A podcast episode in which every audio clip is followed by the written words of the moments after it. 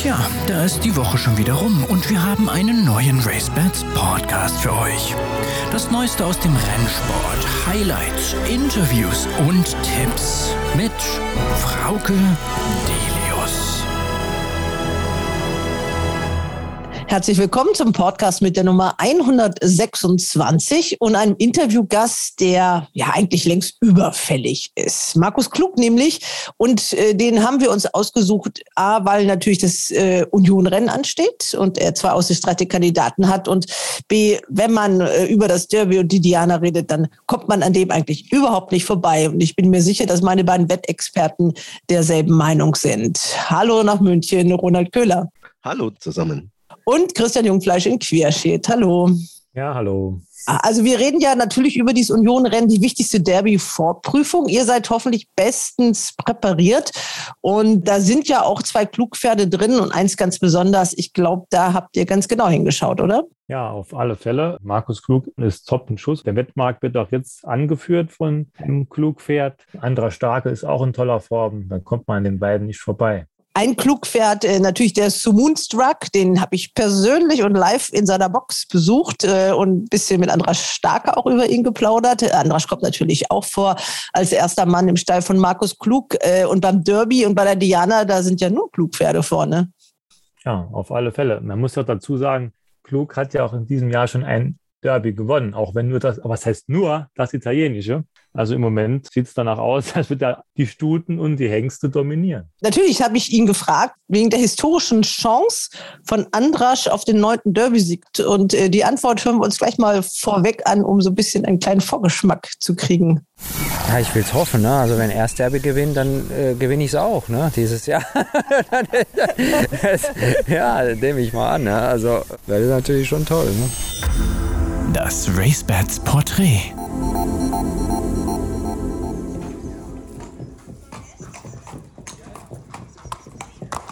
Wir sind im Gestüt Röttgen im Rennstall von Trainer Markus Klug. Der hat so viele Top-3-Jährige im Stall, dass man an seinen Pferden in Sachen Derby und Diana 2022 gar nicht vorbeikommt. Wir haben schon viele Interviews von ihm gehört, auch zuletzt die Stallparade, aber ein großes Porträt haben wir noch nie gemacht. Deshalb wird es genau jetzt Zeit dafür. Ja, also mein Name ist Markus Klug.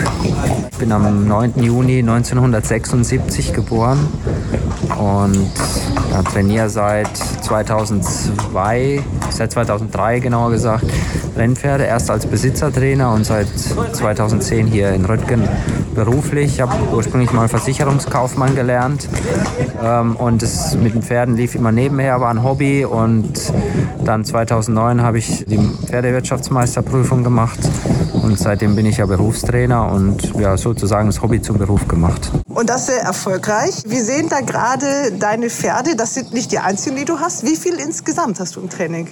Im Moment sind es 82. Ähm, es kommt ist jetzt immer so die Zeit, dass einige ältere auch mal verkauft werden. Ja, deswegen geht der Pferdebestand um die Zeit meistens etwas nach unten, aber dann kommen so ab September wieder Jährlinge in den Rennstall und dann ja, im Durchschnitt sind es so zwischen 90 und 100 immer. Und du zeigst uns auch deinen Arbeitsplatz. Ja. Ein sehr schöner Arbeitsplatz. Ja, es ist sehr schönes äh, Gestüt Röttgen, größer als Monaco von der Fläche her. Wir können ja schon mal ein bisschen losgehen, weil du musst ja. dein Pferd ja, genau. hinterher. Genau. Ja, ja. Also hier sind die Ställe, die sehen wir nachher nochmal und wir machen uns jetzt auf den Weg zum Auto. So, ein ganz besonderes Auto. Vorsicht, Rennpferde steht da drauf. Wann hat dein Tag denn heute angefangen, so ein ganz normaler Trainingstag? Ja, um halb sechs, also 5.30 Uhr im Stall und dann äh, fangen wir an mit Reiten um halb sieben. Also vorher werden ja die Pferde kontrolliert und geguckt, dass alles in Ordnung ist, dass die äh, Leute alle, die Mitarbeiter alle da sind. um halb sieben beginnen wir dann mit dem Training. Ja, das geht so dann bis 12.30 Uhr, manchmal 1 Uhr. Ja. Training heißt, du reitest nicht mit, du guckst dir das von außen an und dafür gibt es dann Arbeitsreiter und auch richtige Jockeys. Ja, genau. Wir haben einige Joggers hier, die auch Rennen reiten und die äh, mal Arbeitsreiter, also die reiten dann meistens fünf Pferde äh, jeden Vormittag und machen dann auch noch die Stallarbeit. Du hältst jetzt hier an, weil gleich da die Pferde kommen? Genau, die kommen jetzt hier vorbei. Es sind nur zwei, die, die gehen nur im Wald. Der Rest kommt auch gleich. Ja. Das ist ein weiter Weg. Also das Gestüt Röttgen ist groß, du hast es schon angedeutet. So groß wie Monaco. 250 Hektar. Ja, genau. Ja, also ist auch viel Wald dabei. Und ja, unsere Reitwege gehen ja auch durch den Wald. Viel Koppeln für die Pferde, ja, und einige Ställe, also Gestüt und Rennstall sind ja auf einer Anlage, wobei wir natürlich von den Stallungen her komplett getrennt sind, auch vom, vom Arbeitsablauf von den Mitarbeitern her haben wir äh, eigentlich weniger miteinander zu tun. Das Gestüt macht ihre Arbeit, Fohlengeburten, Aufzucht, Deckgeschäft und wir sind allein fürs Training zuständig. Die sind jetzt im Wald unterwegs, traben zur Rennbahn. Wie weit ist der Weg dahin? Dreieinhalb Kilometer vom Stall bis zur Bahn. Und wie gesagt, eben schon, wir reiten durch den Wald. Also die Reitwege gehen hier durch den Wald und es ist für die Pferde natürlich sehr schön. Sie kommen gut aufgewärmt auf die Trainingsbahn und ja, es ist für die Pferde, denke ich, auch schöner, durch den Wald jetzt geradeaus zu gehen, als jetzt im Kreis so auf dem Trabring. Das sind weite Wege, weitere Wege und auch längere Zeiten, als das in anderen Trainingsquartieren der Fall ist. Das heißt für dich mehr Arbeitszeit, aber für die Pferde scheint es gut zu sein. Du bist im Moment äh, Spitzenreiter der Statistik und du hast unglaublich viele hoffnungsvolle Dreijährige. Ja, das ist schon richtig. Das ist natürlich schön für die Pferde. So weite Wege, auch dann ein Heimweg. Ich glaube schon, dass die vielleicht ein bisschen ruhiger und ausgeglichener sind. Man braucht halt ein bisschen mehr Personal, als wenn man jetzt auf einer Rennbahn äh, trainiert, eben durch die weiten Wege hauptsächlich. Aber klar, für die Pferde ist es, ist es schon schöner, sehe ich genauso. Ob sich dann das letztendlich in der Leistung widerspiegelt, ich meine, klar, im Moment sind wir ganz vorne, haben schon einige große Rennen dieses Jahr gewonnen. Aber ich hatte auch schon Jahre, wo es nicht so lief und da haben wir auch hier auf der Anlage trainiert. So von dem her ist es äh, schwer einzuschätzen. Aber ich glaube schon, dass das ein paar Prozent ausmacht, ja. ja ja, da sehen wir die Pferde wieder. Also du kennst die Wege, du weißt genau, wie lange die brauchen und du siehst sie dann auch immer wieder zwischendurch. Ja, genau, ja. Es ist schon was anderes. Ne? Man muss halt immer mit dem Auto mitfahren oder theoretisch geht es auch mit dem Fahrrad. Gerade bei schönem Wetter mache ich das manchmal auch, wenn ich alleine bin und niemand dabei habe.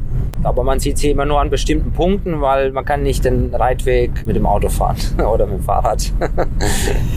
Ich habe gerade eben mit Andreas Helfenbein schon gesprochen. Auf dem Weg hierher sind mir auch einige Rehe begegnet. Das mhm. ist hier normal, also Natur. Mhm. Das, äh, die Pferde erschrecken sich vor denen nicht, die kommen miteinander klar. Ist gut, ich sage mal so, wenn mal ein Reh so mal plötzlich so aus dem Gebüsch springt, was aber eigentlich auch selten vorkommt, weil die Rehe sind ja auch eher scheue Tiere und, und hier anscheinend nicht so ja, scheu, weil ja. sie haben hier ein Paradies. Ja, das stimmt schon. Die fühlen sich ja ziemlich sicher, weil es ist ja die Mauer außenrum, die Rehe kommen ja nicht raus und äh, deswegen haben die, vielleicht sind die vielleicht nicht ganz so scheu wie die, die draußen leben. Ähm, aber ja, ich meine, es passiert eigentlich selten, dass jetzt hier die Pferde durch die Rehe erstreckt werden. Ne? Ja, also 250 Hektar haben wir schon gesagt. Eine große Mauer drumherum, zwei Meter hoch, also ein wirklich ein abgeschlossener Bereich mit Koppeln für die Fohlen, für die Mutterstuten und sogar zwei Rennstellen. Also das heißt, es sind alles weite Wege. Jetzt sehen wir da hinten wieder Zwei Pferde, ja, die, die, sind die, die nur in den Wald gehen, genau. Und genau. der Rest, und kommt, der, der Rest kommt hinter uns, hinter weil uns. ja okay. genau, weil ich ja vor, die, vor den Pferden sein muss, um die Ampel umzuschalten, weil wir müssen ja um auf die Trainingsbahn zu kommen, eine Straße überqueren und da muss ich ja die Ampel auf Rot schalten und deswegen muss ich an der Stelle dann immer vor den Pferden sein. Dieses Gestüt ist 1924 gegründet worden. Da hatte man, ich sag mal, so Dimensionen wie Zeit vielleicht gar nicht so im Kopf. Da hat man das vor allem schön haben wollen, weitläufig haben wollen. Und deswegen ist die Trainingsbahn sogar noch außerhalb dieses Geländes, was wir erwähnt haben. Die Trainingsbahn gibt's auch noch nicht von Anfang an, muss man dazu sagen. Die Röttgener Pferde wurden ja früher, glaube ich, auch teilweise in Hoppegarten trainiert. Ich muss ehrlicherweise gestehen, dass ich gar nicht genau weiß, wann die Trainingsbahn gebaut wurde. Ich denke so, müsste so um 1960 rum gewesen sein. Da gab es aber meines Wissens die Straße auch noch nicht, die wir überqueren müssen. Sonst bist du ja wirklich ein Mann der Statistiken. Also du bist so ein Zahlenmensch. Wir kommen jetzt mal darauf, wie bist du überhaupt zu diesen Rennpferden gekommen? Du hast vergessen zu sagen, wo du geboren bist. Ja. Also geboren bin ich nicht in Deutschland, sondern in, in Rumänien. Ähm, habe eigentlich aber sonst nicht viel mit zu tun. Also ich war anderthalb Jahre, als wir nach Deutschland gekommen sind. Meine Eltern sind und auch Großeltern sind alles Deutsche. Deswegen kann ich auch die rumänische Sprache gar nicht. Meine Eltern äh, können es äh, natürlich logischerweise, weil sie da auch jahrelang gelebt haben. Aber wie gesagt, ich war anderthalb, als wir nach Deutschland gekommen sind und sind dann nach Rastatt gezogen, in der Nähe von Iffezheim, Baden-Baden, wo ja die oder eine der populärsten deutschen Rennbahnen ist. Und daher kam ich als Kind schon mit dem Rennsport äh, in Berührung. Also mein Vater hat mich dann mitgenommen auf die, auf die Rennbahn als Kind und da war ich schon immer begeistert von dem Sport, schon von Kind an. Und Pferde habe ich geliebt und habe dann als Kind auch angefangen im Reitverein mit Reitstunden und ja, so kam dann eins zum anderen und im Jugendalter bin ich dann, habe ich mich da mal getraut, bei einem Rennstall nachzufragen, ob ich mal mitreiten darf im Training und das, hat, das ging auch. Und das war Waldemar Himmel? Ja, genau, genau. Und äh, ja, das habe ich dann auch ein paar Jahre gemacht. Aber so äh, Jockey war nicht möglich. Äh, dafür bist du von vornherein schon zu groß gewesen, ne? Wäre das ein Traum gewesen? Ja, als Kind vielleicht schon, aber später dann nicht mehr, weil das war eigentlich klar, dass ich im, im, im Jugendalter dann auch schon zu groß war und auch äh, zu schwer für eine, äh, eine Karriere als Jockey zu machen. Und deswegen kam das für mich eigentlich nicht war es noch nie so richtig in Frage. Aber so mit Pferden zu arbeiten, der Wunsch, der kam eigentlich schon recht früh bei mir auf, dass ich dann schon vielleicht das mal beruflich machen würde. Wobei ich ehrlicherweise sagen muss, hätte ich damals das Angebot nicht bekommen vom Gestüt Röttgen, hier als Trainer zu arbeiten. Ich glaube, so auf selbstständiger Basis in Baden-Baden glaube ich nicht, dass ich das gemacht hätte. Weil dafür war es mir doch ja, wie soll ich sagen, ne? vielleicht mh, mm, doch zu viel Aufwand zu, für zu wenig Erfolg. Möglichen Erfolg, weil ja. man muss die Chancen haben. Dazu genau. kommen wir gleich noch. Aber jetzt musst du zur Ampel. Ja. Markus Klug ist der Herrscher über die Ampel und sogar die Fahrradfahrer müssen halten. Tolles Bild, oder? Da hält man doch gerne, oder? Ich bin von den Socken, ja. So viele Pferde und alle hintereinander. Sie wissen nicht, was das für Pferde sind? Ich glaube, Stuttgart nehme ich mal an. Von der Straße und der Ampelanlage bis zur Rennbahn sind es noch einige hundert Meter, also wieder ins Auto. Wo waren wir stehen geblieben? Äh, du hast erzählt, du bist in äh, Rumänien geboren. Das ist schon mal ein weiter Weg. Also wenn man mal überlegt, als Sohn rumänischer Einwanderer äh, neben einem Schloss zu wohnen und so einen schönen Arbeitsplatz zu haben, ist nicht selbstverständlich. Da muss man ehrgeizig sein, oder? Das kommt nicht von irgendwo her. Ja, das ist schon, also die, die Begeisterung für den, für den Sport, ne, war das einfach so. Ja, und natürlich gehört auch immer Glück dazu, ne, muss ich sagen. Ne? Aber du hattest ja überhaupt keinen äh, familiären Background. Meistens sind die, sind die Trainer Jockeys oder kommen aus irgendwelchen Familien, die mit Rennsport zu tun haben. Bei dir war da gar nichts. Nein, absolut nichts. Nicht einmal weder im, im Verwandtenkreis, weder in einem Bekanntenkreis. Also ich kannte niemanden vom Rennsport. Lange. Niemanden. Also ich bin zwar immer auf die Rennbahn, habe mich für die Pferde begeistert und natürlich kannte ich die, die Trainer und Jockeys von dem Namen und vom Rennprogramm, aber so, dass ich persönlich hatte ich nie Kontakt, also lange zu niemandem aus dem Rennsport. Also war es auch Zufall, weil du zufällig nah bei der Rennbahn Iffelsheim groß geworden bist? Ja, ich denke auch, wenn ich natürlich mit dem Rennsport nie so in, als Kind so in Berührung gekommen wäre, wenn ich nie auf eine Rennbahn gekommen wäre, dann wäre das wahrscheinlich nie so weit gekommen. Aber ich denke mal, das ist bei vielen ja so im Leben, ne, dass man eine bestimmte Sportart anfängt durch irgendeinen Zufall und äh, ja, dann begeistert man sich dafür und dann schlägt man den Weg ein. So, jetzt sind wir bei der Rennbahn angekommen. Ja. Also zwei Pferde habe ich ja schon gesehen, Lotterboff und Schwarzer Peter. Das, Die haben auch noch eine Derby-Nennung, wie so viele bei dir im Stall. Ja. Kommst du da eigentlich nicht mal ein bisschen durcheinander? Also wie viele sind es? Ich habe gar nicht genau nachgezählt, die noch eine Nennung haben. Ähm, aktuellen Stand müssten es noch neun sein, aber da wird nicht neun laufen. Ne? Also das ist klar.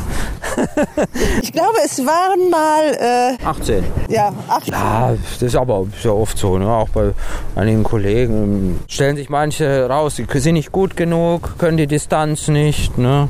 Leider verletzen sich auch immer welche, müssen wir eine Pause einlegen und dann ist es auch schon erledigt. Ne? Also ist so.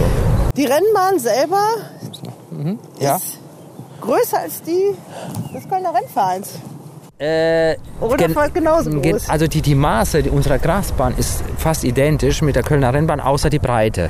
Die Rennbahn ist natürlich breiter, ne? aber so von, die haben eine 600 Meter Gerade und so die, die Fü- Kursführung ist fast identisch mit der Kölner Rennbahn. Ja.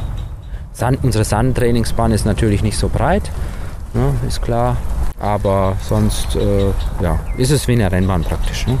Aber du bist hier anders als in Köln. Da müssen die Trainer immer genau aufpassen und sich aufteilen, wer dann wann auf die Bahn kann. Du kannst das hier machen, wie es dir passt. Ja, bei uns ist es kein Problem, ob wir mal 15 Minuten früher oder später dran sind. Spielt hier keine Rolle. Das ist natürlich schon äh, sehr angenehm. Die Bahn wird auch nach jedem Lot frisch geägt, so dass wir immer auf eine frische Bahn kommen. Das sind natürlich schon angenehme Sachen, ja. Wie viele Leute arbeiten hier im Gestüt Röttgen überhaupt rund ums Pferd? Ja auch, es wird ja auch das Heu hier selber gemacht, es wird die Bahn geeckt, wie du gesagt hast. Wie viel sind bei dir am Stall? Bei mir sind am Stall, wenn alle da sind, was so gut wie nie vorkommt, jetzt haben wir ähm, 21 und noch ein paar Aushilfen, die ab und zu kommen. Ja, ich sag mal so, äh, im Durchschnitt sind so äh, um die 20 Mitarbeiter. Das Telefon, das gehört dazu, das Ja. klingelt andauernd. Ja, einen Moment. Hallo? Ja, für die Nicht-so-Experten, das nennt man dann Lot, was da so unterwegs ist. Das ist also eine Gruppe von Pferden, die gemeinsam trainiert. Du hast es aber eben geteilt. Warum? Ja, es ist einfacher, ne? weil man dann kann man, hat man einen besseren Überblick und ich trenne dann meistens die Hengste mit den Stuten oder da geht ab und zu mal einer alleine, der etwas ruhiger gehen soll. Also so wie der da jetzt. Ja, gerade. genau, so wie der jetzt gerade. Und ähm, deswegen teile ich die öfters. Und wie wir eben schon gesagt haben, wir sind hier ja alleine. Ich brauche auf keine andere Rücksicht zu nehmen. Und da ist das Ganze natürlich auch etwas einfacher. Und dir reicht eigentlich schon so ein kleiner Seitenblick, um einen Eindruck zu haben? Ja, eigentlich reicht das. Ne? Also ich, ich, das ist ja weit genug weg. Ne? Also das sieht man eh nicht so viel. Äh, manchmal nehme ich natürlich auch ein Fernglas mit, gerade wenn wir schnellere Arbeiten gehen. Aber so reicht es eigentlich. Ne? Wenn man sieht, dass die Pferde hier an einem vorbeigaloppieren, reicht es, ja. Man muss natürlich auch dann mit den Reitern sprechen immer. Ja, ja. Du hast gesagt, du hast dich für den äh, Pferdesport oder für den Galopprennsport begeistert. Selber bist du geritten. Aber es war ja nicht nur das. Also du bist überhaupt ein Sportfreak, ne? Ja, ich habe lange Tennis gespielt. Auf, ich bezeichne es mal als ordentliches Niveau. und äh, bin halt auch Fußballfan. Ja, also ich bin schon ja, sportbegeistert, kann man sagen, ja. Ich meine, das weiß jeder, der dich kennt. Du bist natürlich auch Gladbach-Fan. Ja. Das ist in diesen Tagen nicht so ganz leicht, oder? Nein, man hat, äh, aber so ist es beim, wie, wie im Beruf auch, wenn man äh, Rennpferde trainiert, sie sind man auf und ab und äh, im Moment ist es mal so eine Phase, wo es nicht so läuft. Wir hatten tolle Jahre, gerade seitdem ich hierher gezogen bin, äh, ging es eigentlich immer nur bergauf, bis vor ein paar Jahren ne? und äh, ja, seit letzter Saison läuft es nicht so gut, aber ich hoffe, dass dass wir da wieder rauskommen und auch wieder bessere Zeiten kommen. Also du bist aber auch schon, äh, was das angeht, sehr emotional und gehst auch gut mit, oder? Ja, auf jeden Fall. Ja, also da bin ich schon. In der Corona-Zeit muss ich sagen, hat es so ein bisschen nachgelassen, weil wir nicht mal zu den Spielen konnten. Da geht auch so ein bisschen die Leidenschaft zurück, ne, muss man ganz ehrlich sagen. Aber jetzt, wo man dann wieder ins Stadion kann und so, dann ist es natürlich schon wieder was ganz anderes. Dein Derby-Jubel beim ersten Derby vor allem bei Season Moon. Da hat man das Gefühl, okay, der kennt das aus dem Stadion und das wollte er bei den Galoppern auch mal so machen. Ja, es war nicht überlegt, ne, muss ich ehrlich jetzt sagen. Das ist ein, einfach so, das ist so ein Kindheitstraum, ne, wenn man dann mal so den ganzen Weg dann überlegen, dann das Derby gewinnt. Ja, das war einfach so. Ja. Aber es war nicht vorher einstudiert. Mit Sicherheit nicht. Ne. Ja, also Season Moon, ich habe ihn schon erwähnt, das war dein erster Derby-Sieger und nicht dein einziger. Da kamen noch zwei nach, die vor allem wichtig waren für deinen Hauptarbeitgeber. Das ist ja das Gestüt Röttgen, du trainierst auch für andere. Aber Gestüt Röttgen ist natürlich die Nummer eins. Ja, ist mein Arbeitgeber und wir haben ja circa 25 Pferde von Röttgen im Rennstall. Es ist, war so natürlich, dass 60 Jahre kein Derby gewonnen haben. Oder 59 waren es genau. Ja, und deswegen war das natürlich dann schon was, auch was ganz Besonderes, das dann zu schaffen, nach so langer Zeit für Röttgen das Derby zu gewinnen. Und dann auch gleich zweimal hintereinander, muss man auch dazu sagen. Ja, also das war äh, 2018, glaube ich, ne? 17 und 18. 2017, das war Windstoß. Ich war vorher hier bei dir, da hast du noch gesagt, das wäre toll, wenn wir das irgendwie schaffen für Röttgen. Aber du hast eigentlich nicht an den unbedingt geglaubt, oder? Ich hatte in dem Jahr äh, mehrere, ich glaube sieben Derby-Starter waren es in dem Jahr. Und wir waren erster, zweiter und dritter im Unionrennen. ja, da hat man natürlich schon gehofft, dass einer vorne ist und dass es dann Windstoß war in den Röttgener Farben. Ja, war natürlich sehr, sehr schön. Ja, und das Jahr drauf dann Weltstar. Also gleich nochmal, da kam Röttgen aus dem Feiern gar nicht mehr raus. Ne? ja, wir hatten da eh so tolle Jahre. Es war ja nicht nur die Derby-Siege. Wir haben Winterfavorit gewonnen und viele andere große Rennen. Also wir waren ja zweimal hintereinander Züchter-Champion auch. Ja, das waren schon besondere Jahre. Aber es ist ja normal, dass es dann auch immer wieder Jahre gibt, wo es dann nicht so gut ist. Ist immer wie, wie überall immer ein Auf und Ab. Da warst du auch Champion in diesen Jahren. Ich glaube viermal insgesamt jetzt. Genau, viermal. Also 2014 äh, und äh, 16, 17, 18. Ja. Mhm. Also vier Jahre nicht. Wird ja. mal wieder Zeit.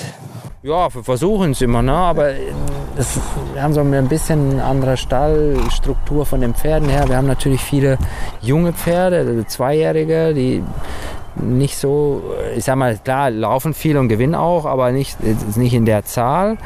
Und ähm, es ist auch so, dass ich von der Besitzerstruktur so aufgestellt bin, dass bei den Dreijährigen die Pferde auch mal schnell verkauft werden, wenn die äh, nicht gut genug sind für die Black Type Rennen und ja, deswegen ist es dann nicht mehr so wie jetzt, sage ich mal, noch vor fünf, sechs Jahren, ne, was so die Stallstruktur angeht.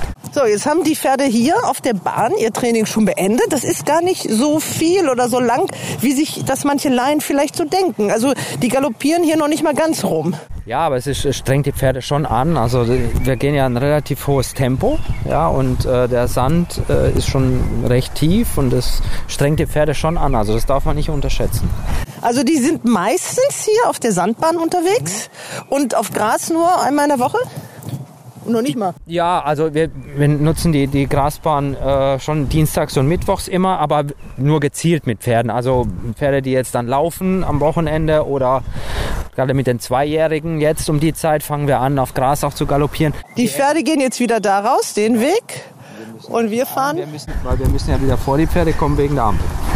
Genau, alles getaktet. Also. Ja. ja, du hast mal Versicherungskaufmann gelernt und da auch gearbeitet. Ja. Ein Beruf, den du nicht nachtrauerst? Nein, eigentlich nicht, nee. Weil wie gesagt, bei mir ist es so, das Hobby zum Beruf gemacht und bin schon so zufrieden, wie es gekommen ist. Das war wahrscheinlich erstmal diese vernünftige Variante dieser Versicherungskaufmann. Abitur, Bundeswehr, genau. da haben wir auch Wild hier, aber das gehört jetzt mal nicht zu euch. Ne? Aber die laufen bei euch dann eben um Nein, das rum. ist Wildgehege, das gehört zur Stadt Köln, ja. Ja, also es war die vernünftige Wahl, Versicherungskaufmann. Ja, klar, ich meine, ich habe äh, Abitur gemacht auf dem Wirtschaftsgymnasium, dann Bundeswehr und dann eine Ausbildung als Versicherungskaufmann. Wie gesagt, ich hätte damals zur damaligen Zeit auch gar nicht gedacht, dass sich so die Möglichkeit auftut, hier Trainer zu werden im, im Galopprennsport. Das kam dann alles erst danach. Von dem her war das schon, denke ich mal, erstmal so die sichere Variante, ne? so schon richtig gesagt hast. Du warst Besitzertrainer, mhm. das heißt, man hat eigene Pferde, die man trainiert. Oder familieneigene. Oder familieneigene, das kostet ja auch einiges, muss man sich erstmal so leisten können. Hast du da so von deinem, von deinem Lohn selber deine Pferde dir geleistet? Ja, also sag mal, äh, mein Vater hat mich da schon äh, unterstützt auch, ne? also familieneigene Pferde und äh, was den Ankauf dann angeht, äh, der Pferde und auch teilweise dann mit dem äh, Unterhalt. Also wir haben uns das da schon geteilt. Ja. Das also der hat die Begeisterung immer mitgetragen? Auf jeden Fall, ja. ja, ja. Also nicht so aktiv wie ich jetzt, aber äh, mit großem Interesse auch und heute noch ist es auch so. Ja, in Iffezheim habe ich gehört, äh, war er auch jetzt dieses Jahr wieder. Ist er immer. Ja, klar. Ja, wir haben da einen Tisch auf der Schwarzwaldterrasse. Und wahrscheinlich unheimlich stolz jetzt, oder? Also beim, beim Season Moon Derby waren, glaube ich, beide Eltern noch da. Deine Mama gibt es nicht mehr, ne? Nee, leider. Nein, meine Mutter ist leider verstorben im 2015. Und mein Derby-Sieg waren noch beide da, ja, das ist richtig. Und ansonsten in Baden-Baden, also mein Vater eigentlich immer auf der Rennbahn. Und gibt es da noch mehr Familie, die da irgendwo sich mitbegeistert?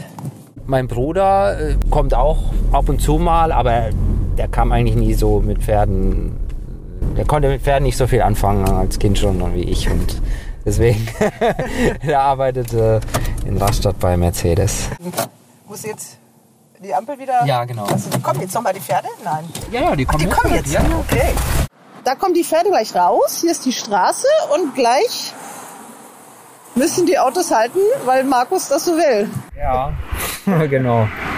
Ja, die Pferde müssen ja über die Straße gehen, genau. Ja, jetzt ist die Ampel rot und gleich kommen die Pferde hier aus dem Waldstück raus. Das ist die besprochene Mauer, die ist rund um das ganze Gelände. Und da kommen die Pferde jetzt von der Trainingsbahn. Andra Starke sieht man da. Das ist Maxim Picheur.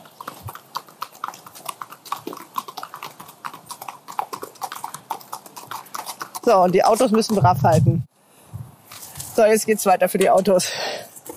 Das war das letzte Lot für heute auf der Rennbahn? Auf der Bahn, ja, wir haben aber noch eins im Wald. Wir haben noch eine Galoppstrecke im Wald. Die ist auch 1800 Meter, aber da gehen wir nur ruhig den Pferden, also nicht so schnell wie auf der Bahn. Wir haben gerade über deine Familie gesprochen. Ähm, die ist ein bisschen größer geworden. Du bist selber jetzt Vater geworden. Vor zwei Jahren hast du mir gesagt, oh nee, und wir sind ja eigentlich schon fast ein bisschen zu alt. Und auf einmal äh, ja, gibt's jetzt doch so einen kleinen Zurkel. Ja, ja, ja. Meine Frau und ich, wir sind ja noch nicht so lange zusammen. Ne? Wir haben uns erst 2016 kennengelernt.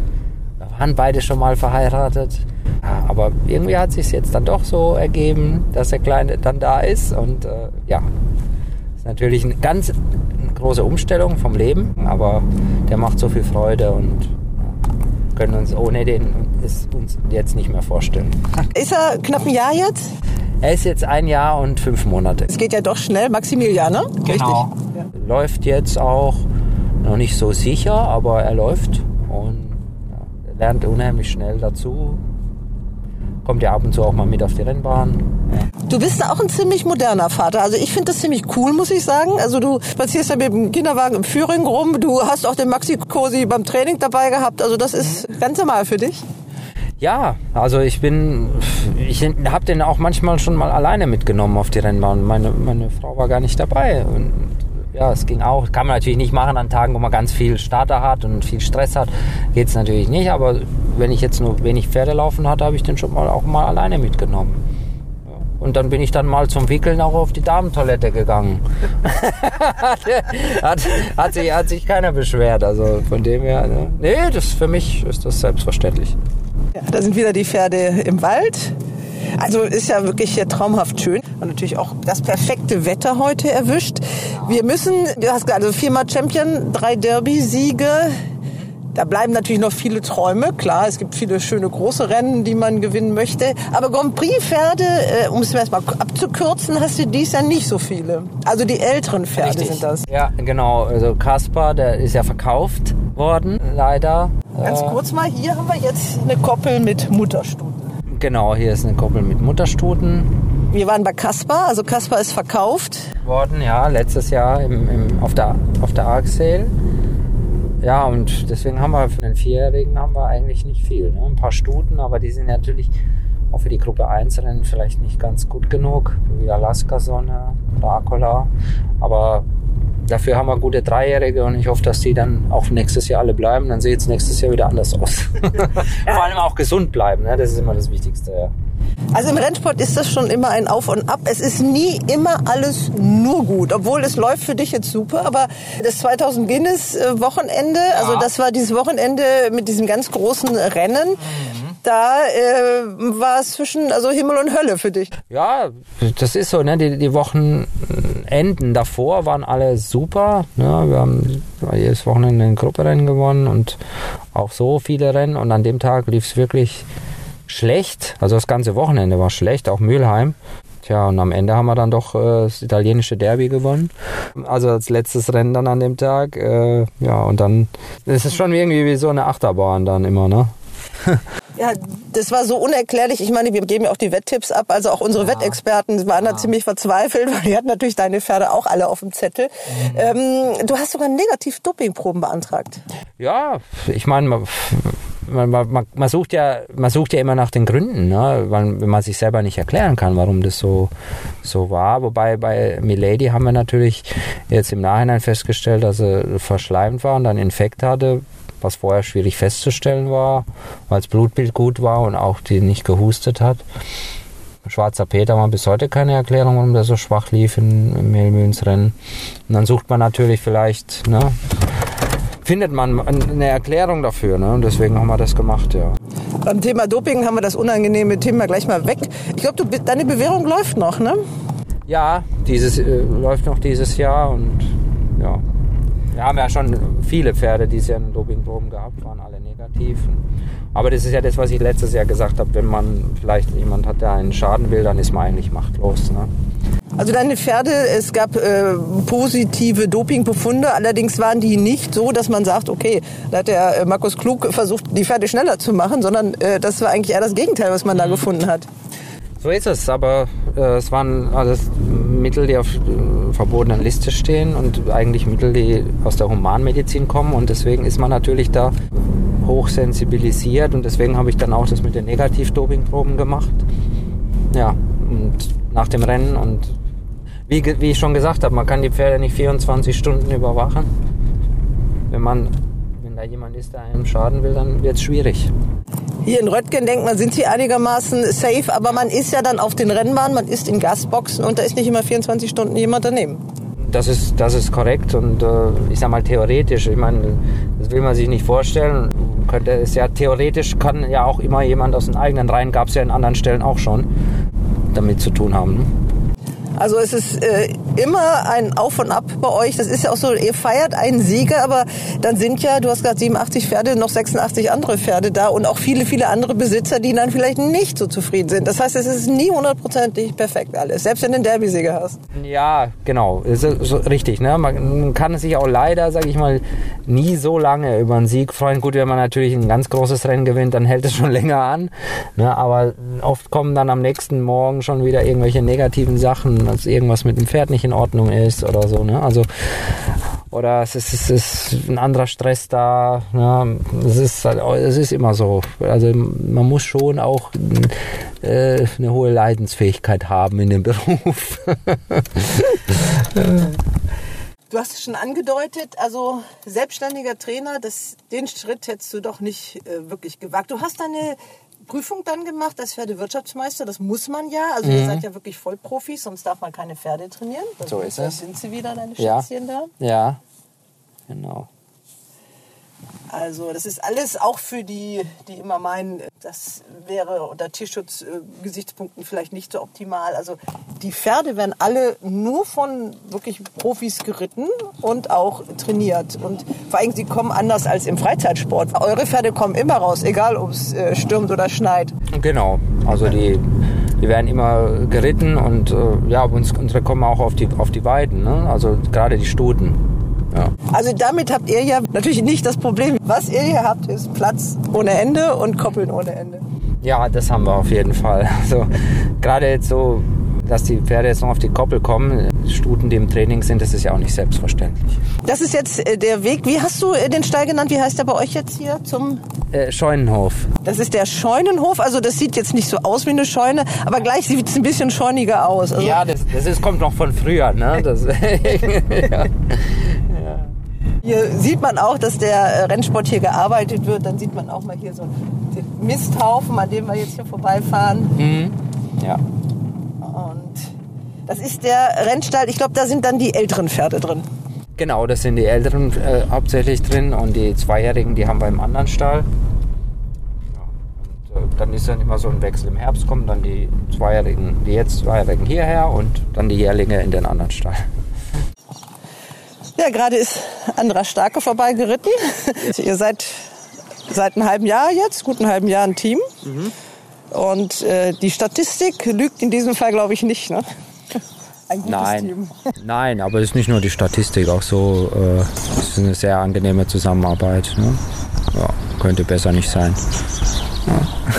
Was, äh, ich sag mal, war das ein Wunsch von dir, Andrasch, äh, als Jockey zu haben? Ja, ja, kann man so sagen, ja. Schon schon seit einigen Jahren. Ja, und jetzt hat es geklappt, endlich. Mhm. Ich glaube, dass du ja auch so einer bist, der so, du hast gesagt, du bist ein Sportfreak mhm. und du kannst die Leistung eines Sportlers auch anerkennen. Das ist ja jetzt Deutschlands erfolgreichster Jockey, was die Siege angeht, auch mhm. die Zahl der Derby-Siege. Mhm. Der könnte sich jetzt unsterblich machen in diesem Jahr, indem er einen historischen äh, Rekord knackt. Also er ist gleichgezogen mit Gerhard Streit jetzt mit acht Siegen. Ja letztes Jahr mit äh, Sisfahan. Mhm. Und äh, ja, jetzt hat er gute Chancen, glaube ich, in diesem Jahr, oder? Ja, ich will es hoffen. Ne? Also wenn er Derby gewinnt, dann äh, gewinne ich es auch ne? dieses Jahr.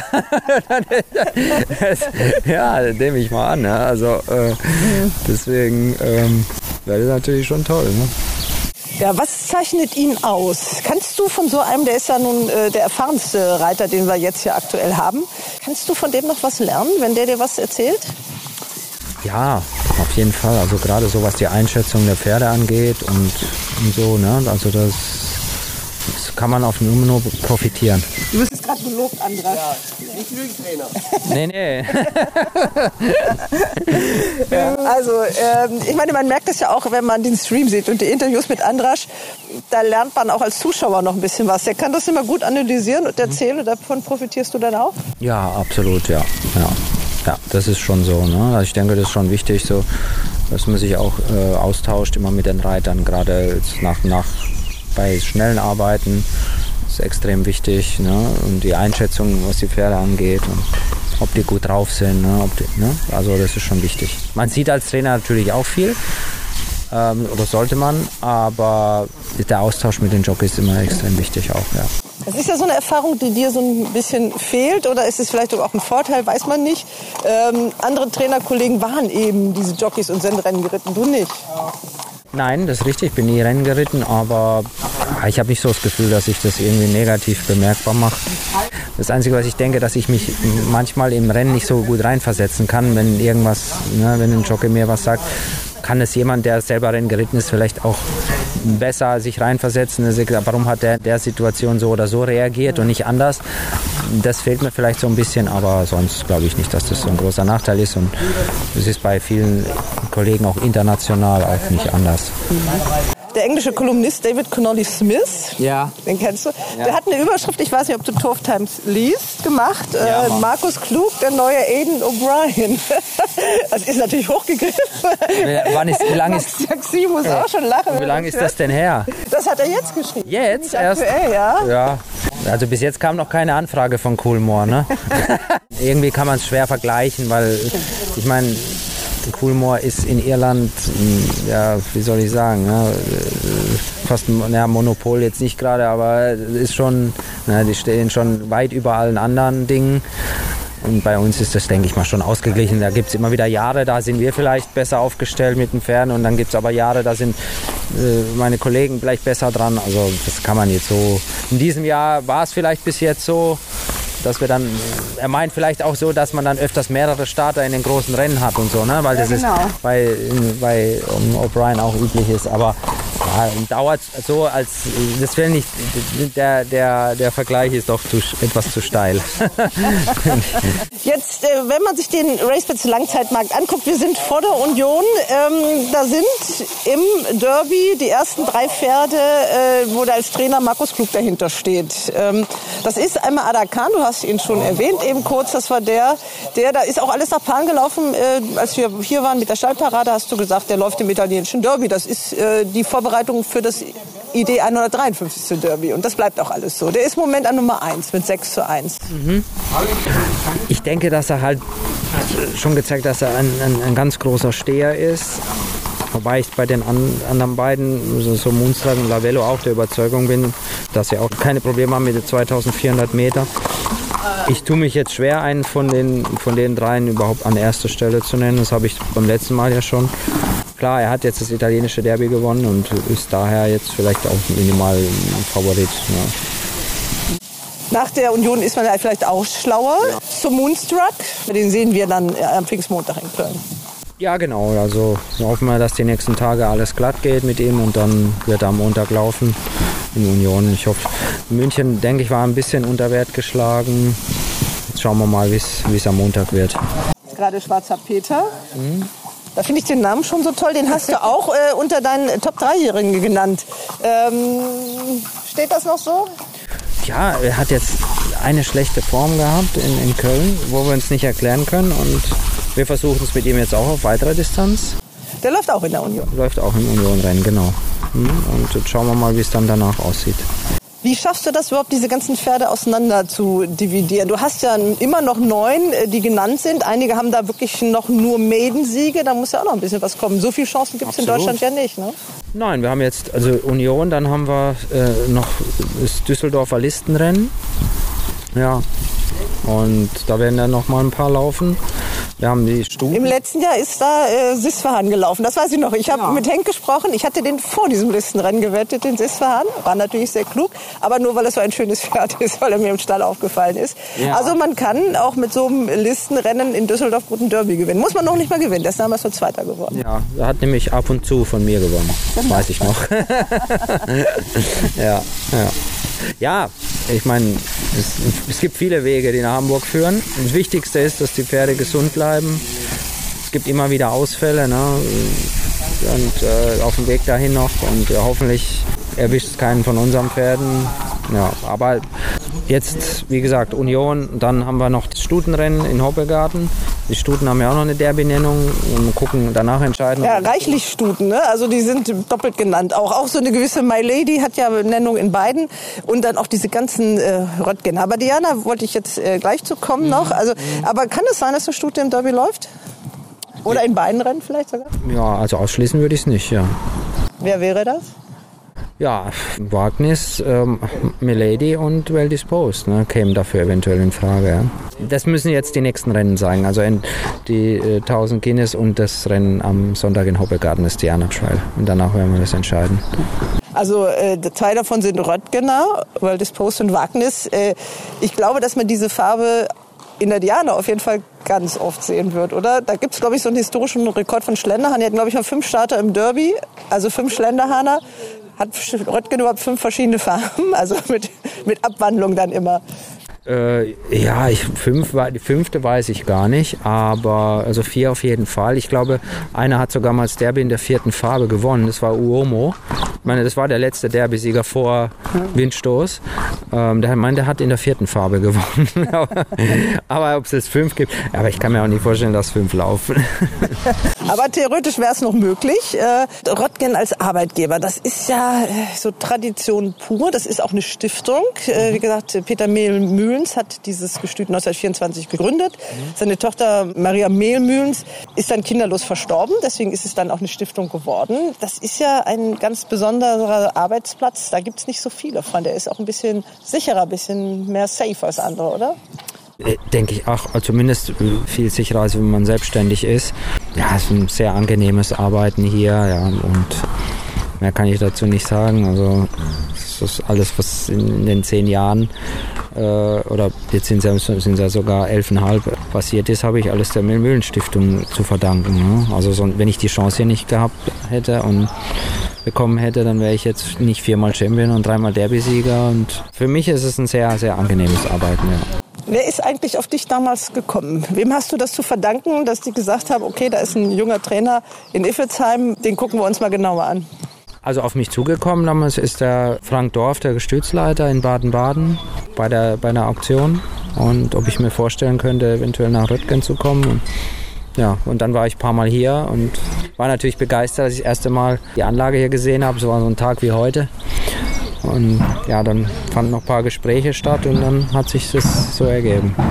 Hattest du das schon, äh, dein Meister? Ja, da war ich schon, da war ich schon Pferdewirtschaftsmeister. Also hast du das praktisch schon gemacht, ohne zu wissen, also selber schon die Voraussetzungen geschaffen, ne? Ohne das zu ahnen, oder? Ja, natürlich. Ich, hat, ich war ja äh, in, gerade in diesem einem Jahr, war ich ja selbstständiger Trainer in, in, in Baden-Baden. Aber wie gesagt, wenn ich das Angebot von hier nicht bekommen hätte, glaube ich, hatte ich das auf Dauer äh, auf selbstständiger Basis in Iffezheim nicht gemacht. Ganz kurz noch zu dir. Du erzählst schön, äh, bist munter, bist, kannst auch sehr fröhlich sein, bist aber auch sehr verschlossen. Wenn man dich so auf der Rennbahn erlebt, dann wirst du wahrscheinlich öfter schon mal gehört haben. Da sagen die Leute doch, Markus, äh, hast du mich jetzt gar nicht gesehen oder warum hast du nicht gegrüßt oder so? Ist das so? Ja, das höre ich immer wieder. Es ist, man ist da so, ja, auf der Rennbahn manchmal ist man ein bisschen angespannt, also wie, man ist manchmal so ein bisschen so im Tunnel, sage ich mal, und dann im Gedanken und äh, ja, ist man auch die Anspannung da und dann ja, es wirkt man vielleicht manchmal so. Wenn man mich dann privat kennt, ist es schon was ganz anderes, wie wenn man mich nur von der Rennbahn kennt. Es ist ja auch dein Arbeitsplatz. Ich glaube, das vergessen die Leute auch. Du hast ja genau. oft auch eine Menge zu tun. Du hast ja nicht nur zwei Pferde, sondern äh, manchmal äh, zwei in einem Rennen, also das heißt zehn an einem Tag. Mhm. Ja, das ist auch so, ne? Und äh, dann ist man dann natürlich auch ein bisschen immer im Stress und diese After-Work-Renntage, wenn man mich, wenn man da nur ein oder zwei Pferde laufen hat, ist schon was ganz anderes. Ich glaube, wer mich da schon so erlebt hat, hat man auch mehr, mal mehr Zeit, sich mal hinzusetzen, mit jemandem unterhalten, wo man sonst ja die Zeit gar nicht hat und das ist dann schon was anderes, ja. Können wir zu, äh, zu Moonstruck mal gehen? Wo steht der? Ja, können wir machen. Das ist einer von zwei Hoffnungsträgern für die Union. Ja. So Moonstruck für das Gestüt Schlenderhahn. Mhm. Die sind jetzt bei dir kopfstark vertreten. Es gibt eine Aussage von Gebhard Apel, die hat er auch schon bei uns getätigt oder auch schon seit vielen, vielen Jahren. Er sagt, in Köln werden meine Pferde nicht trainiert. Auf der Rennbahn. Auf der Rennbahn in Köln, mhm. weil ihm äh, die Umstände da nicht so behagen. Jetzt ist es ja euch natürlich so ein bisschen besser. Das heißt, er hat Pferde bei dir und ich glaube auch bei Wöhler und vereinzelt noch bei anderen oder nicht mehr im Moment? In Frankreich, meine ich. In Frankreich, ja, natürlich ja in Frankreich, also wenn nicht in Frankreich. Ja, also Gestüt Schlenderhahn ist ein Besitzer, zu dem ich schon, ah, früh, ja, ja, schon früh Kontakt hatte in meiner Zeit als Besitzertrainer, weil ich da schon Pferde gekauft habe. Immer wieder mal vom Gestüt Schlenderhahn. Und freut mich natürlich sehr, dass sie jetzt auch hier in der Größenordnung auch als Besitzer bei mir sind. Das ist ja auch eine gewisse Verpflichtung, weil ja, hier sieht man auch sogar Mhm. Die Schlenderhahner Farben am Halfter. Ja. Vielleicht gucken wir hier ins Auge des nächsten Derby-Siegers. Was meinst du? Das muss für dich doch aber auch was Besonderes sein. Du bist ja auch so, glaube ich, so ein Faktensammler gewesen. Du hast mir auch mal erzählt, du hast äh, früher, äh, als es noch VHS-Kassetten gab, ich weiß nicht, hast du die noch, alles aufgenommen, äh, was es an Pferderennen zu sehen gab? Ja, Telewette, Sat 1. ich habe, glaube ich, oh, ich glaube 40 Videokassetten mal. Seitdem es diese Live-Sendung im normalen Fernsehen gab, also in dem Buchmacher bin ich natürlich auch immer und habe mir die Rennen angeschaut. Aber äh, dann gab es ja die Sat 1 Telewette und ähm, dann noch auf DSF. War das damals, heute heißt es ja Sport 1 und ähm, auch NTV. Und das habe ich alles aufgenommen. Also wie gesagt, so ungefähr 40 Kassetten. Plus die Galopphöhepunkte von jedem Jahr seit 1986. Also mit Akatenango und Lierung und ja. Akatenango, Lierung, das sind auch so die Stichworte. Das waren, glaube ich, diese ersten Superstars, die du wahrgenommen hast genau. als kleiner Junge. Ne? Ja, genau, ja. Das waren so, erinnert mich immer so an meine Kindheit auf der Rennbahn. Ich war davor schon auf der Rennbahn. Da war doch Abari und Ordos. Das war ein bisschen vor den, vor den anderen beiden. Und auch die habe ich noch live gesehen. Aber so, das waren so die ersten Superstars, an die man sich noch so auch bildlich gut erinnern kann. In Baden-Baden, als sie da gelaufen sind und gewonnen haben. Ja, Wahrscheinlich hast du auch die ganzen Rennlaufbahnen und die Pedigrees im Kopf. Vieles davon. Ja, also schon, ich glaube, ich komme ganz gut zurecht, ja. also du könntest sofort bei der Sportwelt anfangen und bräuchtest nicht irgendwie irgendwas, wo du nachgucken musst. Äh, nee, also ich muss, ich muss auch ganz ehrlich sagen, so aus der Zeit von damals habe ich fast noch mehr im Kopf wie aus den letzten Jahren, weil den, in den letzten Jahren ist man so auf seine eigenen Pferde fokussiert. Da weiß ich natürlich schon, ich will nicht sagen jedes Rennen, was ich gewonnen habe, aber ich habe, manchmal muss man sich in Erinnerung Erinnerung rufen, aber aus der damaligen Zeit, gerade so was so Derby und großer Preis von Baden angeht, kenne ich mich noch besser aus als, als hier äh, in den letzten Jahren. ja. ja. dann noch so ein paar kurze Fragen. Gibt es ein Lieblingspferd? Im, Im eigenen Stall? Überhaupt. Äh, Stradivarius. Der guckt ins Ausland, gar nicht, gar nicht nach Deutschland, okay? Ja, ich mag ja diese Extremsteher und äh, ja, das Pferd ist einfach phänomenal. Ne? Also muss ich echt sagen, wer so viele Grupperennen äh, und so viele harte Schlachten geschlagen hat und mit acht noch, noch solche Rennen gewinnt, das ist schon also Hut ab. Ne? Also das muss ich echt sagen. Also ich bin schon Fan von dem Pferd, ja. und eine Lieblingsrennbahn liegt eigentlich nah bei dir, ne? Ja, würde man jetzt denken, Baden-Baden, ne? oder ja, mm, es ist so, äh, ich mag die Bahn natürlich sehr, weil ich von da komme. Hamburg mag ich auch und Köln auch. Also zwischen den dreien ist es schwierig. also in Deutschland. International ganz besonders gefallen hat es mir in Newmarket. Da ist, so, da ist irgendwie so, schwebt immer so ein Hauch von Nostalgie mit. Man weiß, da der Rennsport da angefangen hat. Und Epson fand ich natürlich auch toll. Aber im Prinzip, äh, so in Deutschland ist äh, Baden-Baden, Köln und Hamburg meine Bahn. Und was für Träume hast du noch? Welche Rennen möchtest du noch gewinnen? Nesket Gold Cup. nein, nein, aber ja, ich meine, ein großer Preis von Baden wäre natürlich schon toll, habe ich noch nie gewonnen. Das wäre natürlich ein Rennen, was wir in Deutschland, was ich gerne gewinnen würde. Und ja, international. Ja, man träumt natürlich immer, klar, einen Arc zu gewinnen, aber ich, wie gesagt, wäre genauso gern einen Sieg im Gruppe 1 Rennen in Esket. Wäre für mich genauso toll. Wie man Arc gewinnt, das äh, weiß der Mann ja, der mhm. jetzt gerade die Trennsender weggeholt hat. Aber da musste, glaube ich, dann, na gut, Daniel war auch drei, als er den gewonnen hat, ne? Äh, ja. ja, genau. Also mhm. geht auch mit den hier. So. Ja, müssen aber erstmal eine Nennung haben. Ne? Also, hat, er, hat, er, noch nicht. Aber äh, Schlenderhand will den ja auch unbedingt mal gewinnen, aber das ist noch eine andere Geschichte. Ähm, ganz kurz nur, wenn man sieht, was im deutschen Galopprennsport so los ist, dann lebt ihr ja so ein bisschen auf der Insel der Glückseligen fast. Ja. Anderen Trainer, du hast schon gesagt, äh, geht es, glaube ich, nicht so gut wie dir. Es wird jetzt auch noch mal schwieriger, weil es wird alles unendlich teuer werden. Allein die Futtermittel, das Stroh. Äh, befürchtest du, dass das noch mal so ein bisschen Probleme macht, dass da vielleicht noch mehr aufgeben, noch mehr Besitzer sagen, ich kann mir das nicht leisten? Also ich sag mal so, bei den kleineren Besitzern, bei den, ja, die vielleicht so ein, zwei Pferde haben und schon ein bisschen auf die Kosten schauen müssen, könnte es schon zum Problem werden. Ich denke, als Trainer, als Selbstständiger muss man auch mit den Preisen da nach oben gehen, weil man muss ja auch über die Runden kommen. Und das könnte, wir sind noch lange nicht da, was in England oder Frankreich das Training kostet. Noch lange nicht. Aber ich denke schon, dass der eine oder andere einfach aus der Wirtschaftlichkeit raus auch die Preise erhöhen muss. Und dann könnte es für den einen oder anderen Besitzern vielleicht zum Problem werden. Ich hoffe, dass es nicht irgendwann so kommt, dass, dass wir nur noch die, die großen Ställe und die Besitzertrainer haben und der ganze Mittelmarkt wegbricht. Oder die mittleren Trainer, ne? das wäre schade. Ich hoffe es nicht, dass es so kommt. Ja, wenn man überlegt, früher so vor 30, 40 Jahren gab es ja viel, ganz viele Trainer, die so, ich sage ich mal, zwischen 40 und 60 Pferde hatten. Das ist heute eigentlich kaum noch der Fall. Also entweder man hat die, die großen Ställe und, und dann die kleineren, die vielleicht ja, zwischen 15 und 20 Pferde haben und die Besitzertrainer. Ne? So, die, so die mittendrin ist eigentlich immer weniger geworden und ich hoffe nicht, dass das dann noch, noch die Konsequenz davon sein wird. Fühlt ihr euch vom Verband ausreichend unterstützt? Macht der Deutsche Galoppverband, der, ich tue mich damit immer noch schwer, jetzt ja Deutscher Galopp heißt, alles so, wie es sein muss? Oder denkst du manchmal auch, bist du auch jemand, der in den sozialen Medien unterwegs ist, denkst du manchmal, hm, da geht noch was?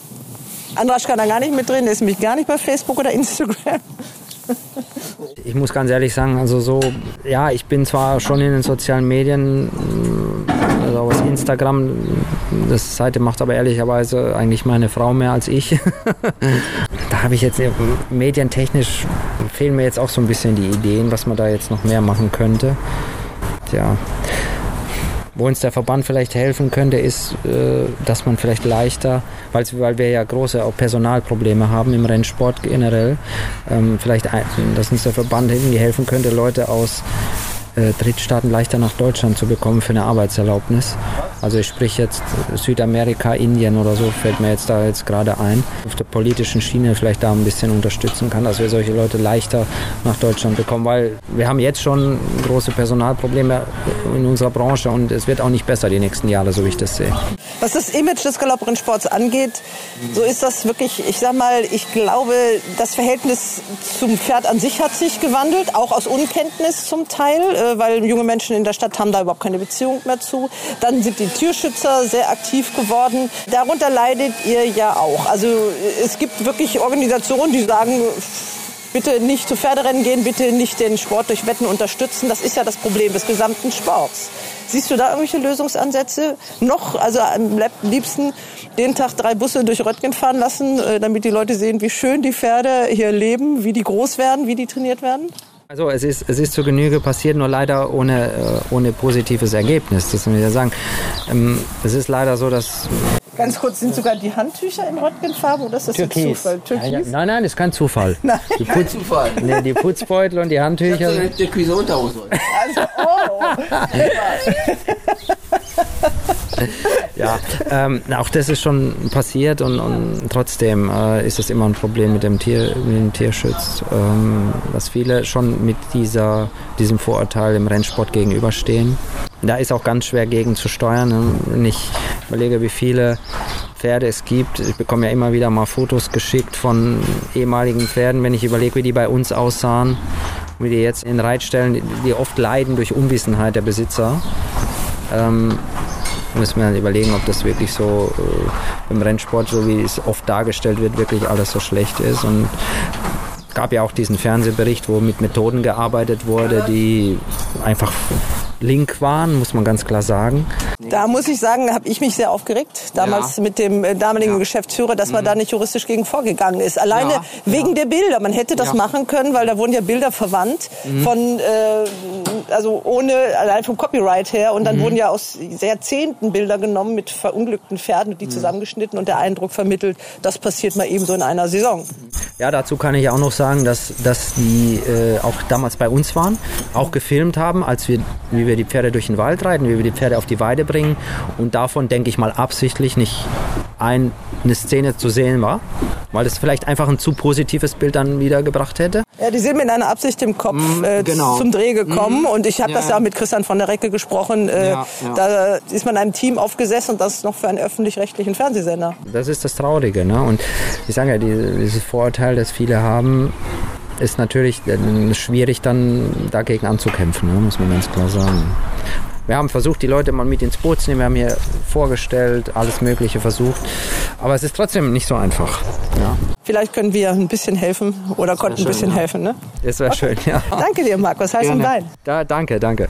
Und natürlich haben wir auch die Gelegenheit genutzt, um Andra Starke, der ja so ganz und gar in Türkis unterwegs war, zu fragen nach seinen Chancen mit Sumunstrak in der Union und zu seinen Chancen im Derby, denn es geht ja auch um den historischen neunten Derby-Sieg.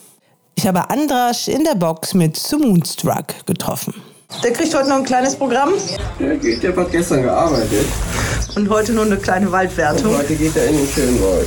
Aber die gehen schon lange raus. Ne? Aber hier ein bisschen länger als ja, sonst, ja, ne? doch lange Wege und äh, die graben re relativ lange im Wald und die haben so eine Galoppierstrecke, die ist, die schlingelt sich so äh, im, im Wald herum, das sind anderthalb Kilometer und die gehen wir zweimal rum, so hoppeln die drei Kilometer.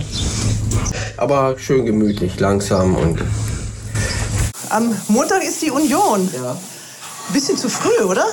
Bitte? Bisschen zu früh. Nee, ist gut. Ja? Ja, ist dann drei Wochen, ne? Bis zum Derby, ne? Nee, vier Wochen Ja, diesmal. ja, ist gut. Sonst war es drei Wochen, ne? Ja. Ja, ist aber ist kein Nachteil, im Gegenteil, ne? Ich finde es gut. Und zum Moonstruck? Ja, Arbeit war gut. War aber auch von München auch schon gut. Aber ähm, ja, erster Start. Ich hoffe, dass er es besser macht wie in München. Und ähm, ja, muss er liefern.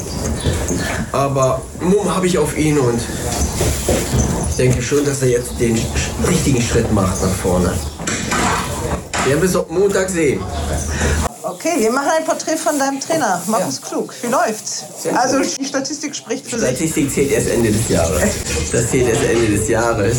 Und ähm, nee, gut angelaufen. Darf so weitergehen. Macht riesen Spaß hier. Bin froh, dass ich hier bin.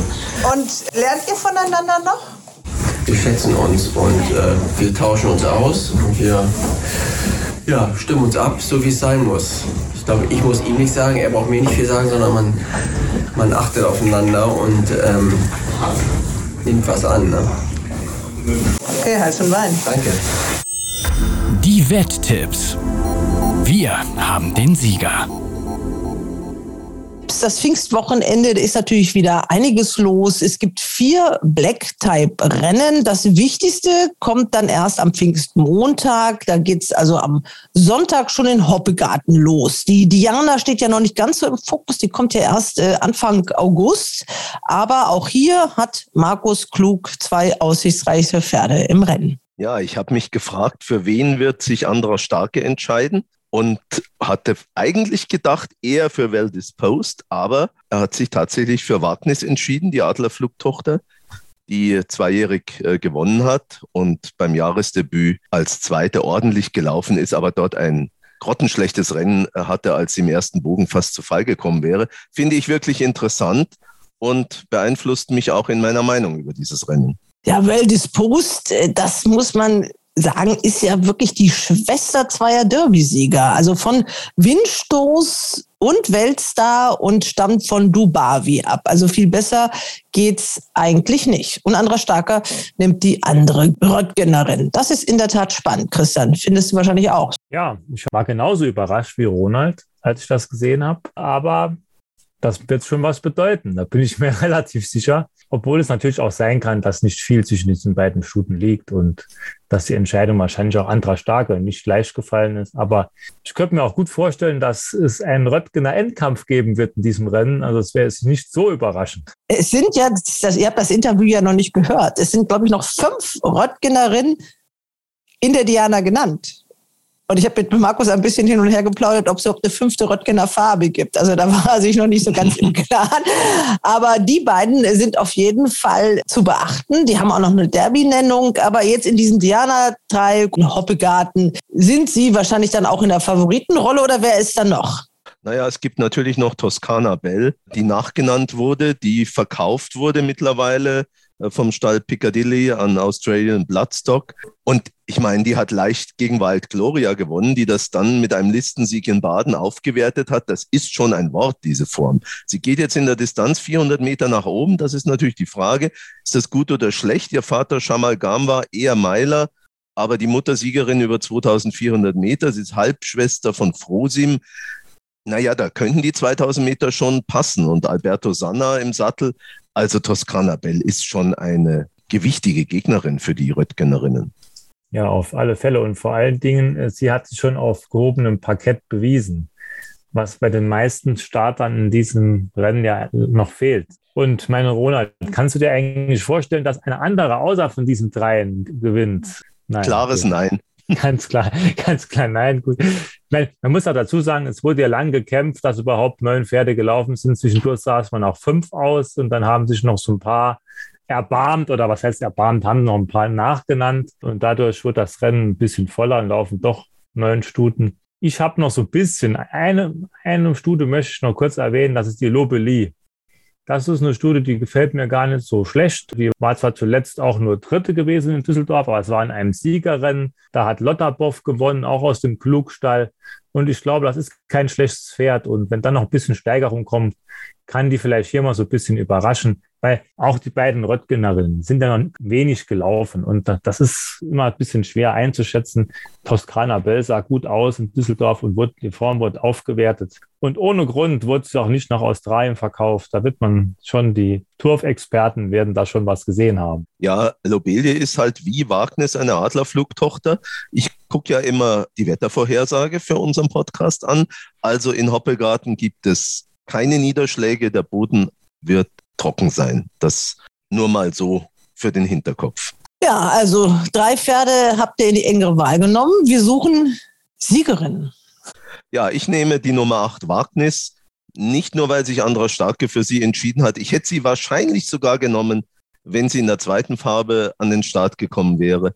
Denn dieses Jahresdebüt, das, das kann man, also das kann man wirklich fast streichen, weil das ist ist wirklich ein Wunder, dass diese äh, Stute überhaupt noch so gut gelaufen ist in dem Rennen. Wenn man sich das nochmal anguckt, was da im ersten Bogen passiert ist, also das, das war schon trotzdem eine gute Leistung. Ich versuche meinen Fehler von zuletzt zu korrigieren. Da habe ich Toskana Bell sehr unterschätzt. Und deswegen hoffe ich, dass ich sie auch zu Unrecht unterschätzt habe und dass sie auch hier Gruppe 3 gewinnen kann. Und deswegen nehme ich die Nummer 6, Toskana Bell. Gruppe 3, äh, das war ja vorher immer mal ein Gruppe 2 Rennen, wenn ich mich recht erinnere. Stimmt doch, oder? Ja, das stimmt. Letztes Jahr war es noch Gruppe 2. Ja. ja.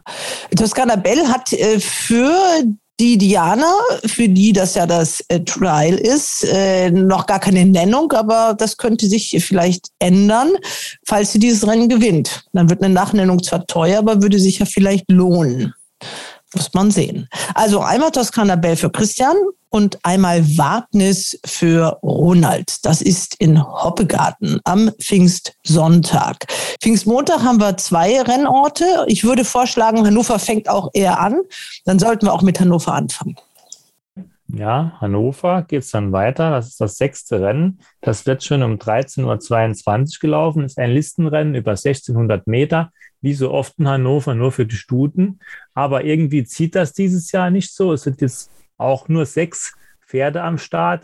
Auch zuletzt gab es schon so ein Listenrennen, wo nur relativ wenig Stuten in die Startboxen eingerückt sind. Und es gibt eine ganz klare Favoritin, Navatilova. Da ist natürlich jetzt die Frage, die steht im Moment im Racebett Langzeitmarkt 2,1. Ist das eine Quote, wo man hier direkt auf Abgeben drücken muss? Oder ich muss dazu sagen, die Konkurrenz sieht jetzt auch nicht gerade erschreckend aus. So eine Libre ist in Topform, ein Pferd, das natürlich hier auch weit vorne landen kann, aber 2022 hat sie mir bei zwei Starts nicht wirklich gefallen. Franzosen versuchen es auch mal wieder hier. Schwierig zu sagen. Da ist sogar Taka Chicho oder wie auch immer das ausgesprochen wird, zweite Favoritin.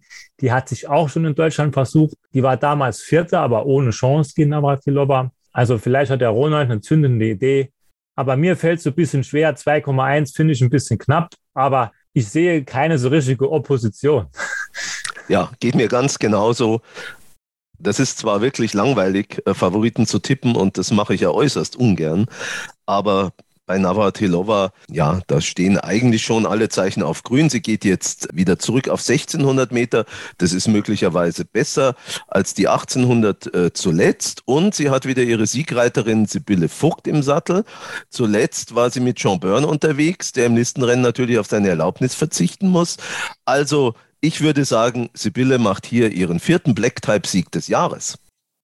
Genau, dann es gibt ja gewisse Herren in dieser Runde, die darauf gewettet haben, dass Sibylle Vogt fünf Black-Type-Rennen gewinnt. Ich glaube, ich muss jetzt nicht erwähnen, wer das war. ja. Okay, also das äh, war das Listenrennen kurz und knapp abgehandelt äh, von euch. Und beide sprecht ihr euch für Navratilova als Siegerin aus. Dann kommen wir nach Köln. Vor der Union gibt es auch noch ein Listenrennen. Ja, den Weidenpescher Steher Cup über 3000 Meter.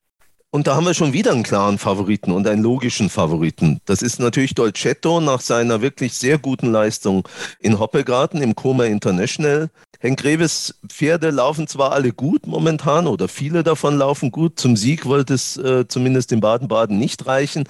Aber der Dolcetto, der könnte jetzt schon mal wieder einen Punkt für ihn machen. Man muss sich das mal angucken. Henk Rewe hat in dieser Saison sieben Siege und 15 zweite Plätze in der Jahresstatistik. Also zweite Plätze braucht er eigentlich im Moment nicht so viel.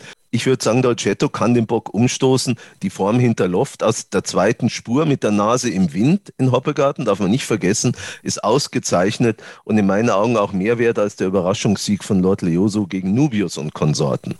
Christian, was meinst du? Ja, ich habe ja damals schon gegen Ronald gewettet. Also er hat damals Loft gehabt und ich Dolcetto und ich habe gehofft, dass der Dolcetto zu guter Quote vorbeilaufen kann.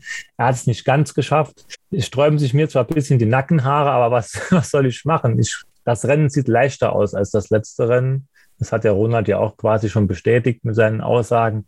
Und warum sollte er nicht mal den Bock da umstoßen? Weil Lord Leoso, ja, jetzt auch, es ist auch ein neuer Stall und alles. Das muss man auch erst, muss man sich auch alles erstmal ansehen. Der muss das auch erstmal bestätigen.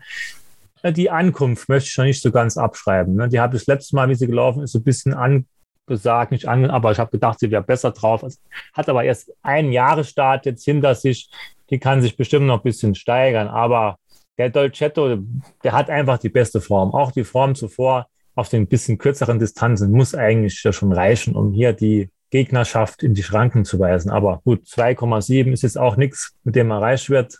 Und es sind immerhin insgesamt zehn Pferde. Aber trotzdem, es bleibt mir keine andere Wahl. Ich möchte noch eine Außenseiterin für eine Sieg- und Platzwette empfehlen. Ich habe die habe überlegt, ob ich die sozusagen als Siegtipp nehmen soll, aber dass eine Formumkehr zu Dolcetto ist wirklich unwahrscheinlich. Und das ist Noah Lea aus dem Stall von Marcel Weiß. Die könnte gesteigert sein jetzt beim zweiten Start. Sie ging in Hoppegarten vorne, hielt Stand, solange die Luft reichte, wird als Jukebox-Jury-Tochter wohl davon profitieren, wenn der Boden etwas elastischer ist als in Hoppegarten. Also das ist für mich ein interessantes 2-3-Pferd, aber als Sieger kann ich sie mir auch nur schwer vorstellen. Sie steht äh, auf dem RaceBets Langzeitmarkt 12 zu 1, Platz immer noch 3,2. Also das sieht ja ganz interessant aus.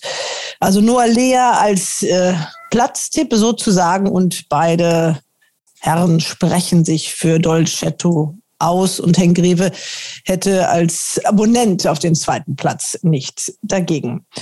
Gut, dann kommen wir zum Hauptrennen dieses Wochenendes, wo natürlich alle, die sich ums Derby kümmern, ganz besonders genau hinschauen. Das ist das Union-Rennen eine Woche früher als sonst. Genau. Ich glaube, das ist so einigen ganz recht, dass das jetzt eine Woche früher ist. Da kann man noch die Pferde ein bisschen gezielter aufs Derby wohl vorbereiten. Auch für die Wetter ist dieses Rennen sehr interessant, weil so richtig schlau ist, glaube ich, im Moment noch keiner.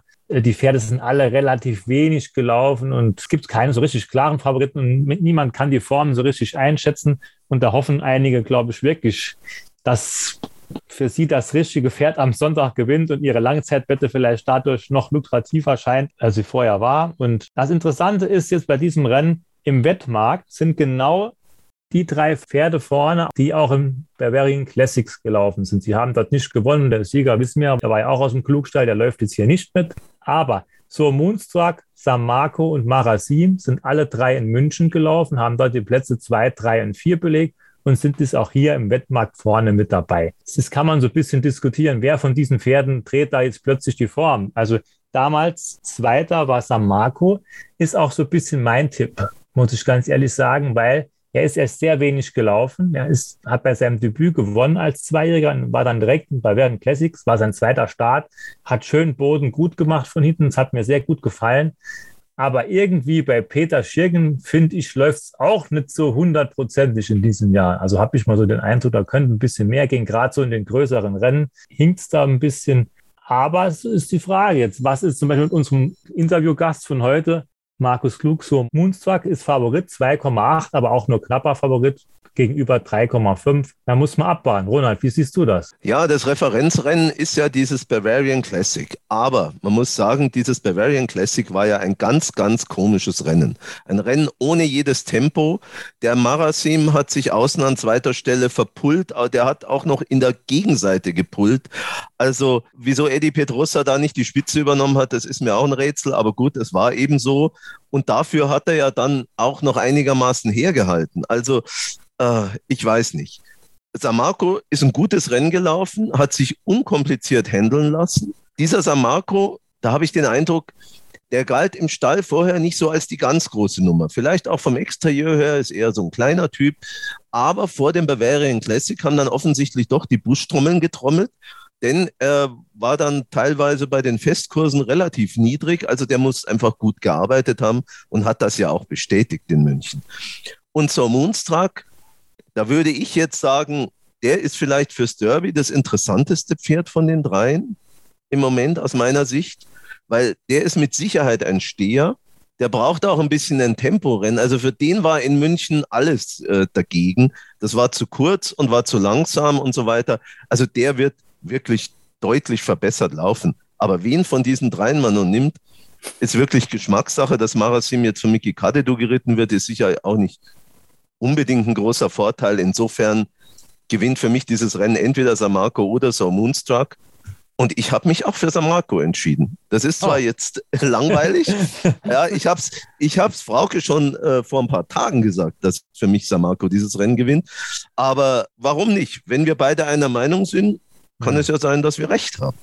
Ja, und ich, weil ich, du hast doch eben auch angesprochen, dass das ein komisches Rennen war in München. Ne? Und die Befürchtung, dass das am Montag ähnlich sein wird, die ist gar nicht so unwahrscheinlich. Also es sind nur sieben Pferde.